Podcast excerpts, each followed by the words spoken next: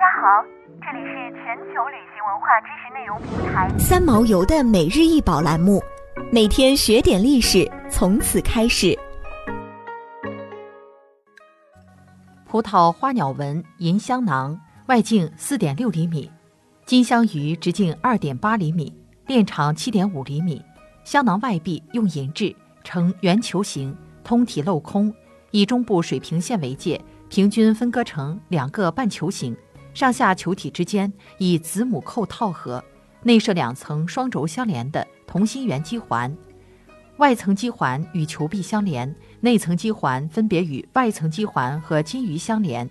内层基环内安放半圆形金镶鱼，外壁、基环、金鱼之间用银质铆钉铆接，可以自由转动。但无论外壁球体怎样转动，由于基环和金鱼重力的作用。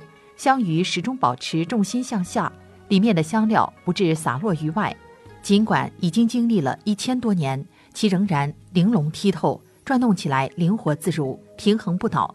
其设计之科学与巧妙，令现代人叹绝。银香囊在刚出土时，它的名字为熏球而非香囊。一九八七年，山西扶风县法门寺宝塔轰塌，地宫出现在世人面前。在法门寺地宫的大批宝物中，包含着一大一小的两枚银质圆形熏香器具，而同在地宫的石刻衣物帐中，明确地把它们记为香囊。在法门寺出土的两枚香囊，与何家村出土的杨贵妃专用葡萄花鸟纹银香囊形制、功用是一样的，这使通俗所称的熏球得以证明。唐代的香囊而言，它不仅仅是熏香用具。还用于佛事。唐葡萄花鸟纹银香囊以球体形状为主，通体镂刻葡萄花鸟纹饰，外层镂刻的花纹自然婉转、疏密考究，不仅具有极佳的装饰性，而且便于香烟飘散。工匠在制作香囊时，采用锤舌工艺，通过反复锤击的方法，使它延展成厚一厘米的金片，并在金银器物的表面。通过模具把预先设计好的图形敲击锤折出凹凸起伏的图案，运用錾刻、镂空、鎏金等方式制作出精美的香囊。而内里金香鱼的平衡构造与现代陀螺仪原理相同，显示了工匠极高的设计水平。唐葡萄花鸟纹银香囊的顶部设有环链和挂钩，可以挂在车帐帷幔上或贴身佩戴。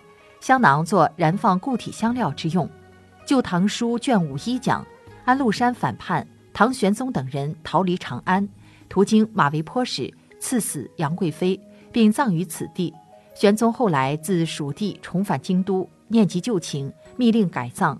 当挖开旧冢时，发现当初埋葬时用于裹尸的紫色褥子以及尸体都已经腐烂，唯有香囊还好好的。杨贵妃身上佩戴的香囊，就是唐葡萄花鸟纹银香囊。一人已逝，徒留香囊。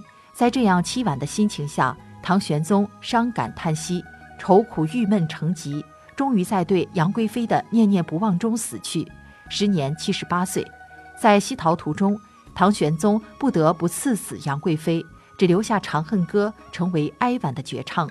这段中国古代的经典爱情故事，因为这件香囊而变得触手可及，历历在目。葡萄从西域经过丝绸之路引入中国，香囊上的葡萄枝叶繁茂，硕果累累，有五谷丰登的寓意。花鸟与葡萄相结合，代表吉祥。银材质是富贵的象征。葡萄花鸟纹银香囊承载着西域文化，融入大唐匠人高超的工艺。它代表大唐盛世的繁荣昌盛，对外交流的包容心态，体现开放的唐代社会的精神面貌和思想观念。它也是目前发现直径最大的一件香囊。想要鉴赏国宝高清大图，欢迎下载三毛游 App，更多宝贝等着您。